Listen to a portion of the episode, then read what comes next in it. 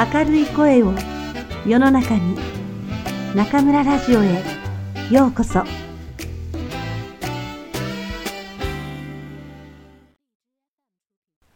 カッパちゃんももう8歳人間で言えば48歳になっちゃったよあっという間に抜かれちゃった。それにしても時間が経つのは早いですね。そうだね私たちの目の前で母猫のまるちゃんから生まれた時のことは忘れられないね四にゃん兄弟の末っ子で生まれた時88グラムしかなかったよね他の兄弟よりも一回り小さくてうまく育つか心配でしたよね。当時は頭に黒いブチがあったからカッパって名付けたんだけどその時はお世辞にも可愛い猫だとは思わなかったねそうそう。これじゃ誰ももらってくれないと思って自分たちで飼うことにしたんですよね。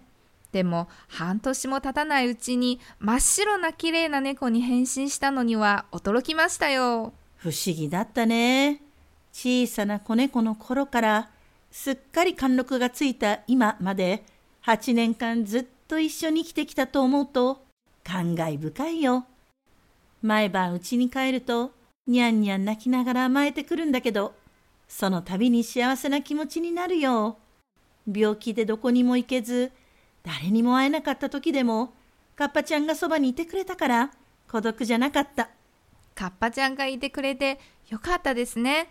まさに家族ですね。うん。かけがえのない存在だね。くんくんのチャダくんだってそうでしょ？そうですね。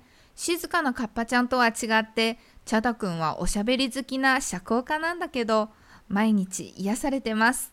猫ってそこにいてくれるだけで場が和むよね。最近私たちの周りでも飼ってる人が増えたよね。ええ SNS を見ると毎日猫の写真がたくさんアップされてますよ。みんな猫に癒されたいのかな？みんな疲れてるからね。柔らかくて温かいものをぎゅっとしたい気持ちはよくわかる。そうですよね。それに猫って悩みがなさそうで羨ましいですよ。カッパちゃんなんて気分が乗らなきゃ返事もしないし、お客さんが来ても愛嬌の一つも振りまかない。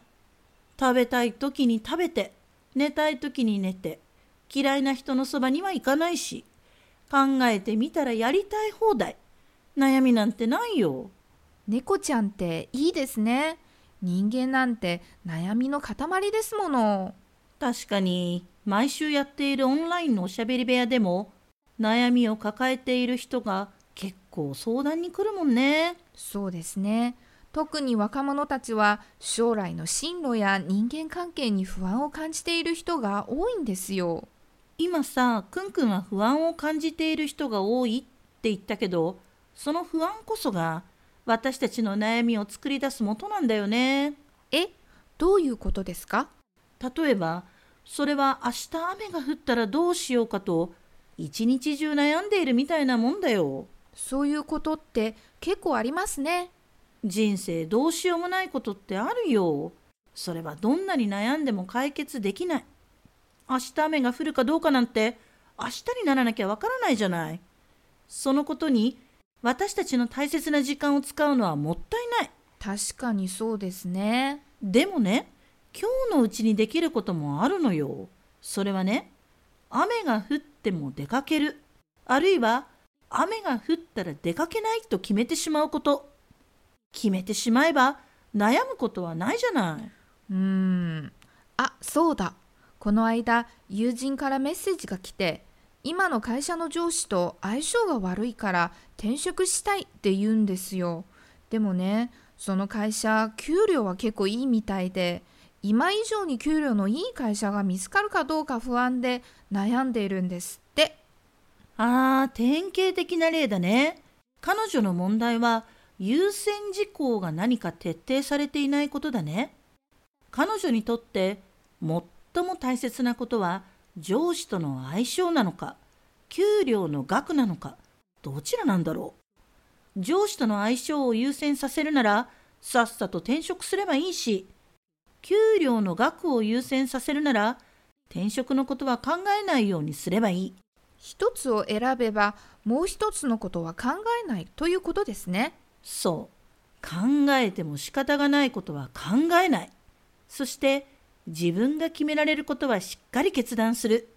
その時に選ばなかった道のことをいつまでも未練たらしく追いかけない。これが悩みを作らないコツだね。ああ、そういう考え方ができるから先生って悩まないですね。ねえ、くんくん、話変わるんだけど、今日の昼ご飯、ラジオチャロにしよっかな。それとも麻婆豆腐にしようかな。うーん、どうしよう。先生、悩まないで、どちらも注文して2人で分けましょう。オッケー、一件落着。